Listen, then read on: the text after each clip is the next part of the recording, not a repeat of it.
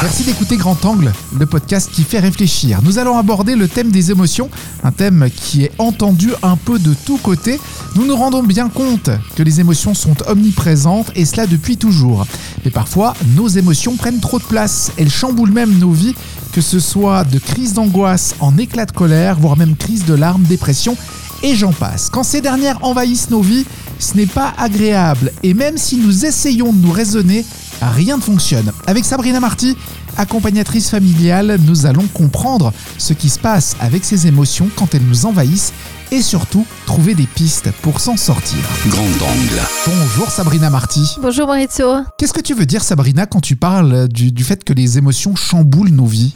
Bah, comme tu as donné dans l'introduction, donc des crises de colère, des, des crises de, de panique, euh, des crises de larmes, enfin c'est vraiment ces, ces émotions qui envahissent, mais pas un petit peu. C'est euh, à un moment donné, euh, quelqu'un nous dit quelque chose et puis on part dans une colère énorme, Ouais. on s'énerve, on devient tout rouge, il y a tout qui déborde, puis par après on se dit mais pourquoi j'ai réagi comme ça a surréagi en fait. Vraiment, et puis c'est ce côté où c'est la goutte d'eau qui a fait déborder le vase et il y a tout qui nous explose à la figure et on comprend pas pourquoi.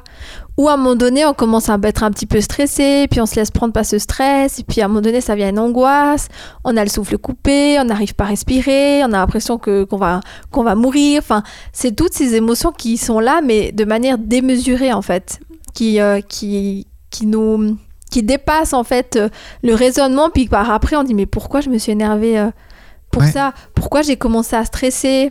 Ouais. Et, et pourquoi alors justement on n'arrive pas à, à se raisonner? Bah, Déjà, si on reparle à un niveau du cerveau, on a différents cerveaux qui, qui gèrent un peu bah, tous nos fonctionnements. Donc, c'est Ouais. vrai qu'on a le cerveau reptilien. Le cerveau reptilien, c'est la partie qui est là pour survivre. Donc, si je prends une image, c'est vraiment le dinosaure qui est super rapide, qui est vieux, mais qui c'est grâce à lui, en fait, qu'on est toujours en vie. Donc, c'est vraiment sa, sa, sa devise, c'est survivre, se reproduire, se nourrir, enfin, les besoins vraiment vitaux. Ensuite, on a le cerveau limbique, donc c'est celui qui gère les émotions. Et ce cerveau, il est aussi rapide. Il n'est pas aussi rapide que le, le reptilien, mais il est aussi rapide. Ça peut être l'image, je sais pas, d'un chat, par exemple. Ah ouais, ok. Puis après, on a le, le, le cerveau, le néocortex, où lui, vraiment, il gère tout ce qui est euh, information. Il rationalise, il comprend, logique et tout ce côté-là. Et puis, c'est vrai que lui, c'est un peu une tortue. Donc, euh, quand euh, on a une émotion, on a quelque chose, en fait, ben, le reptilien et le limbique, sont beaucoup plus actifs que ben, le, la tortue qui, est, qui a un peu plus de peine à, à comprendre. Donc, c'est ce qui fait que l'émotion, elle sera beaucoup plus rapide que euh, le côté du raisonnement. C'est par après, quand l'émotion est redescendue, qu'on a de nouveau accès. Parce qu'entre euh, le limbique et le néocortex, quand on est trop dans l'émotionnel, c'est comme s'il y a un plomb qui a, qui a explosé, puis en fait, il n'y a plus de lien. Momentanément, ça ne fonctionne plus. Donc en fait, on n'arrive pas à raisonner. On, on part dans l'extrême et on, Oui. on panique en fait. C'est pour ça que quand on est dans les émotions vraiment extrêmes, c'est comme on, on s'énerve peut-être avec quelqu'un, puis il nous sort des mots mais horribles. Puis par après, il regrette, il dit mais mon Dieu, pourquoi j'étais dans tous mes états, Ouais. pourquoi je lui ai dit ça? Mais c'est justement parce que quand l'émotion elle est redescendue, bah, il y a de nouveau ce lien qui se fait dans, au, au niveau du cerveau qui fait que on, on se rend compte en fait de la gravité des choses qu'on a dit. Donc c'est vrai que quelqu'un qui est complètement dans l'émotionnel, on peut pas essayer de le raisonner, c'est juste plus possible. Ouais. Le cerveau, momentanément, il est hors service. Oui, c'est Mais ça. c'est pas marqué ça sur notre tête, mais c'est vraiment d'essayer de rationaliser quelqu'un qui commence à s'énerver, à hurler. euh, C'est c'est- c'est compliqué. C'est ce fameux instinct de survie finalement. On essaie de prendre le, la- le dessus sur, euh, sur la personne. On a l'impression qu'elle nous agresse en fait, c'est ça. Oui, puis du coup, c'est voilà la survie, les émotions, puis c'est ce qui fait, comme je disais avant, que c'est grâce à c'est grâce à ces parties-là qu'on a envie. Si on était tout le temps dans le côté raisonnement, ben Hum. ça, ça nous aide, mais c'est si on met le, au service les émotions au service de, de notre partie qui résonne, ça va. Mais là, on voit au niveau euh, au niveau du corps que c'est juste pas possible. Quand on a trop d'émotions, on n'arrive pas à se raisonner. Des Ouais. fois, on dit, mais je dois faire ci, je dois faire ça. Puis quand on est en moment de stress, c'est la panique totale. Puis du coup, on oublie tout ce qu'on dit. Enfin, on a tous eu la syndrome. Enfin, moi, j'ai eu des fois le syndrome de la, oui, syndrome de la page blanche. C'est ça. T'es devant ton examen, puis t'es là. Ah mince, en fait, mais j'ai tout étudié. Bah, c'est parce qu'il y a le stress. Donc, le stress, c'est beaucoup d'émotions qui, qui fait qu'on n'arrive plus à avoir euh, accès aux informations de tout ce qu'on a étudié. Et au moment où on sort de l'examen, il y a tout qui revient. Ouais. Parce que justement, il y a le stress qui a diminué. On a de nouveau accès euh, à cette partie qui sait.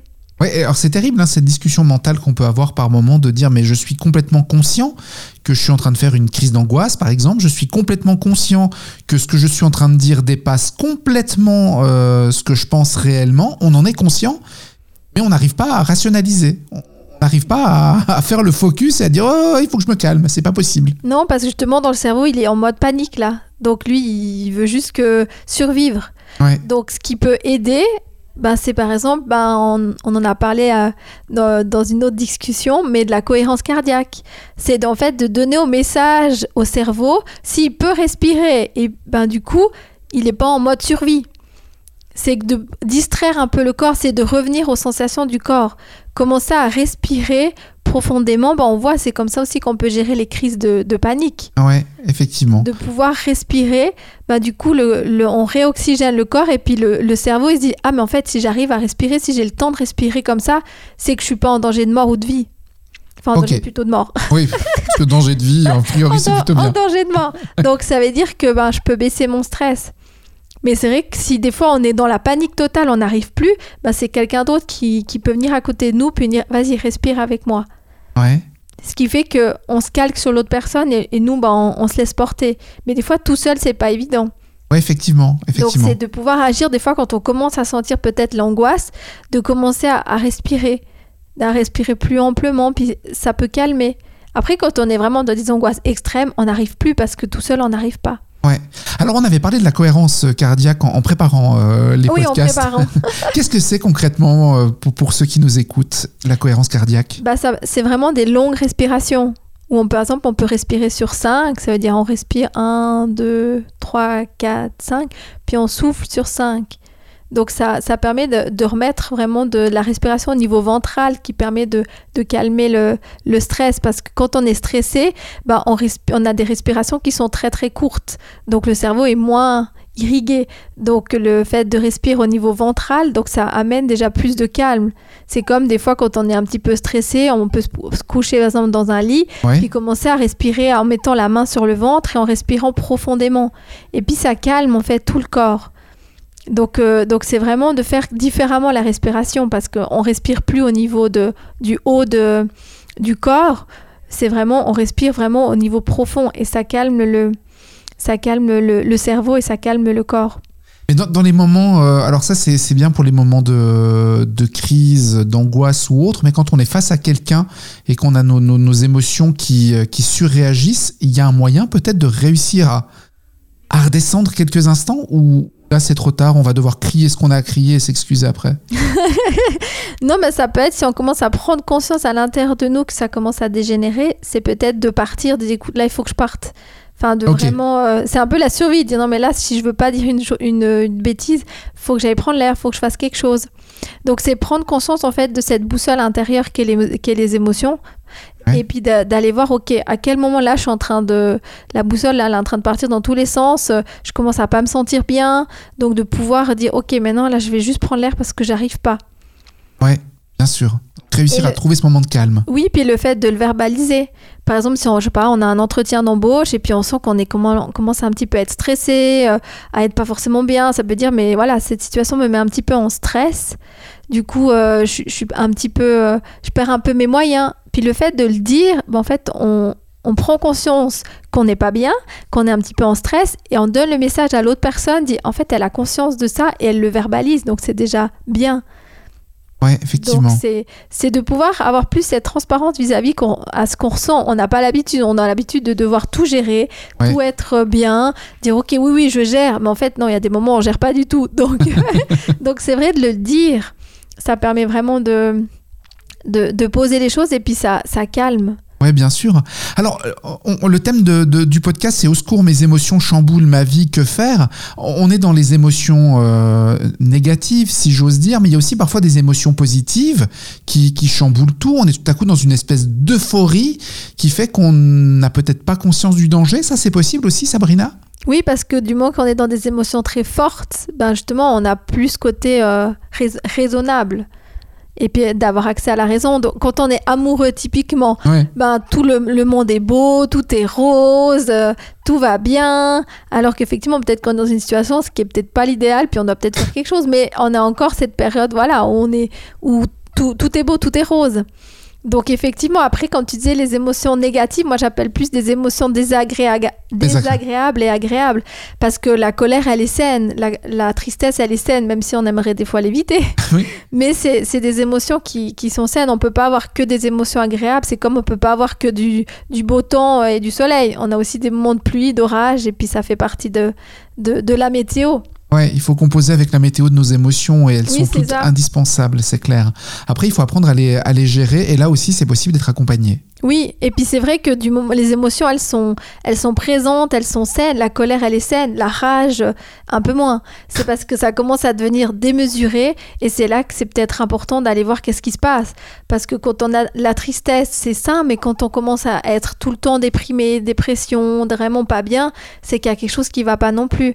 Donc tout est un petit peu relatif au niveau de, du degré des émotions, oui, mais quand on est dans les émotions depuis longtemps et qu'on commence à être vraiment pas bien, bah c'est là que c'est peut-être important d'aller d'aller chercher de l'aide. Quelqu'un qui n'arrive pas à gérer sa colère, bah ça devient complètement handicapant à un moment donné parce que du coup, euh, un moins de trucs qu'on me dit de travers et la personne, elle explose. Ouais.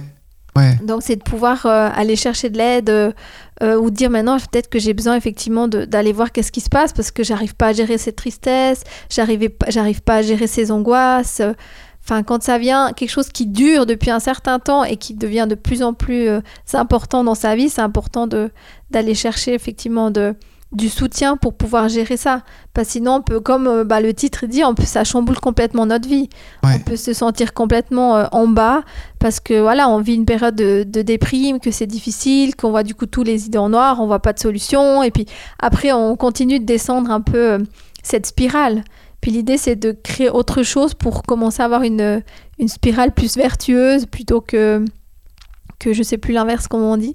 Oui. Euh, je sais plus. C'est pas grave. Enfin, une, spirale vertueuse plutôt que ben, descendre en fait. Effectivement.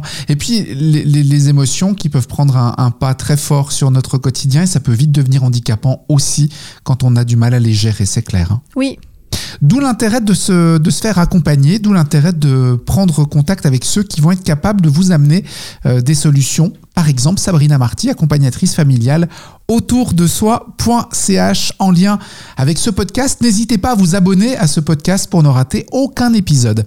Merci Sabrina. Merci, bonne journée.